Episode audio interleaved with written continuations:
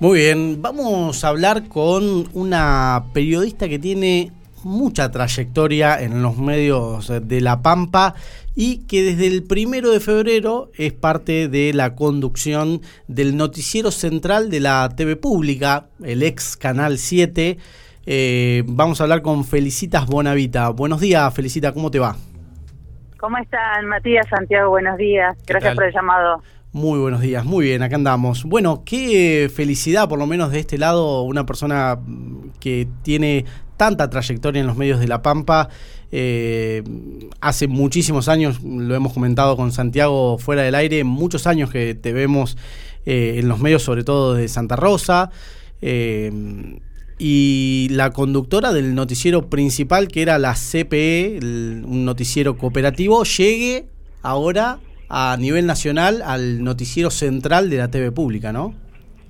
Bueno, sí, sí, la verdad que, bueno, gracias antes por llamar y por compartir esa alegría, la verdad que durante esos días me llegaron mensajes de, toda la pampa, de gente que conozco y de gente que no, todos, eh, todos contentos y me parece que está bueno esto, eh, que, se, que se entiende en gran parte como, como, como un logro colectivo, digamos, ¿no? Esto de que miren hacia la provincia, más allá del nombre, de que, de que esta vez eh, pueda ser una periodista que venga de, La Pampa, de cualquier otro lugar del país, ¿no? Porque estamos acostumbrados o hemos naturalizado que los medios nacionales habitualmente son medios porteños, entonces nos cuesta mucho esa llegada. Eh, me parece que desde esa, desde esa mirada eh, es entendido por muchos, por muchas como, bueno, como un logro colectivo, como un avance en ese sentido. Sí, y también yo miraba eh, que, tiene que ver con algunos cambios que uno va viendo en el canal, pero también que vengas del lado cooperativo o, del noticiero cooperativo, lo veo importante. Eh, y que venga del interior del país, como vos decís, es eh, muy, pero muy importante. Además, conductora de radio en AM750, ¿no? Sí, hace unos años que estoy, bueno, también, eso también fue para, para mí un, un gran logro, porque en la 750 se, esta va a ser la cuarta temporada eh, que estamos haciendo y es un programa que hacemos íntegramente desde La Pampa. O sea, sale en un medio nacional, pero los contenidos y demás los diagramamos eh, en Santa Rosa, en ese mesonar desde donde hacemos el programa. Así que eso para nosotros había sido, la verdad, con golazo. Era un programa que en principio hacíamos en Radio Kermés, que es una radio comunitaria de Toay, y que bueno, después con el tiempo pudimos eh, trasladarlo al escenario nacional, que es contracorriente, lamentablemente, no son muchos los ejemplos, debería ser mucho más eh, natural, eh, obvio, que cualquier programa de radio, cualquier contenido audiovisual que se piense, no sé, en Tucumán, en Santa Cruz, donde sea, pueda tener alcance nacional, ¿no? Otra vez digo, eso que hemos naturalizado tanto, que, los contenidos que supuestamente deben importarnos a todos son los que se hacen en, la gran ciudad y que muchas veces no, no, refleja lo que, lo que tiene que ver con nuestras vidas, con nuestros intereses, con, con nuestras realidades que son tan heterogéneas. Eh, Felicitas, contanos un poquito cómo fue la convocatoria, eh, cuál fue tu reacción a esa convocatoria, porque me imagino que cuando llega un llamado así, eh, ya uno debe pensar que una fake news, ¿viste? ¿Cómo puede ser? es una fake, es un chiste. Claro. sí, yo miré el teléfono dos veces y tenía el logo de la TV pública el teléfono que me... Dijiste una estafa virtual. Dije, no, no, debe ser porque tiene lo, revisé, lo revisé dos veces, revisé, chequeé los nombres, todo cerrado, estaba todo. Pero bueno, sí, bueno, me, me, habían llamado hace un tiempo, después, bueno, como que quedó ahí en stand-by. Eh, cuando me llamaron todavía estaba, todavía mm, estaba todo muy cerrado con la cuestión de la pandemia. Eh, y después, bueno, después sí, ya sobre fin de año eh, lo hablamos de otra manera y fue posible.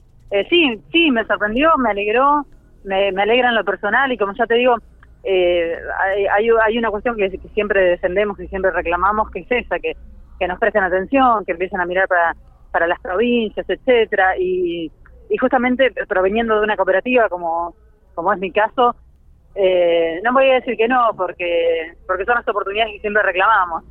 Entonces, bueno, ojalá, ojalá que no sea el único caso, ojalá que esto sea una tendencia. Sé que hay un compromiso de, de trabajar en serio por, por una mirada más federal. Así que bueno, ojalá que ese sea el puntapié, que siga, ¿no? Eh, me imagino que empezaste el lunes, si no me equivoco. eh, más allá de estar acostumbrada a la cámara y demás, me imagino que los nerviosismos son otros y que el movimiento detrás de cámara es diferente. Por esos canales que son de muchísima más eh, personal, digamos. Sí.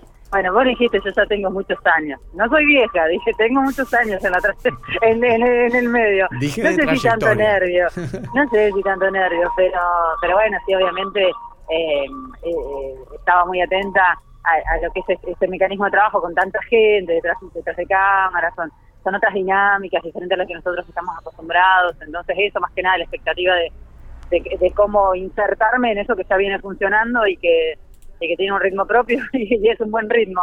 Eh, pero sí, sí, bien, bien. El, eh, tiene un, el noticiero tiene un equipo de gente fantástico. Eh, hay unos columnistas jóvenes participando de política, de cultura, de internacionales eh, eh, jóvenes me refiero a gente que, voces nuevas que se van sumando, que la verdad tienen mucho para aportar, tienen otros de gran trayectoria como Néstor Expósito, que, bueno, que, que, sabe muchísimo del tema judicial. Eh, nada, es un lujo, la verdad que para mí es un lujo poder sumarme.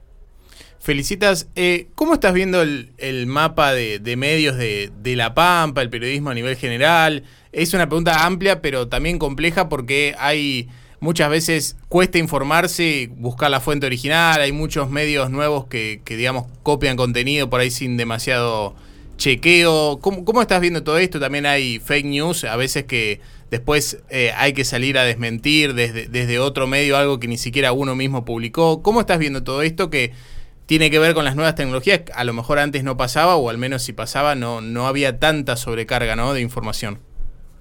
Bueno, es lo que pasa a nivel nacional también, no, no, no es algo propio de La Pampa. Digo, a nivel nacional también, hay, hay medios que son poco confiables, hay réplicas de fake news, no solamente en los medios nuevos, también en los medios tradicionales. Y, después nadie se hace cargo, nadie lo desmiente. Me parece que es una, es una crisis la que atraviesa el periodismo que no es nueva. Eh, yo soy optimista de que, de que esta crisis derive en, en fortalecer otras miradas y en alguna salida que pueda ser eh, mejor, ¿no? Digo, la crisis comenzó para mí cuando se debatió la ley de servicios, perdón, mucho ruido, la ley de servicios de comunicación audiovisual, eh, en donde de repente el periodismo argentino se enteró de que no era intocable, de que no era incuestionable, de que también tiene que rendir cuentas de lo que dice, de lo que hace, de los eh, de, los poderes a los que representa, porque vos como periodista podés trabajar para la ciudadanía, para tu pueblo, podés trabajar para poderes económicos concentrados, por ejemplo, o para determinados sectores políticos. Bueno, todo eso entró en cuestión y a mí la verdad que me parece súper saludable.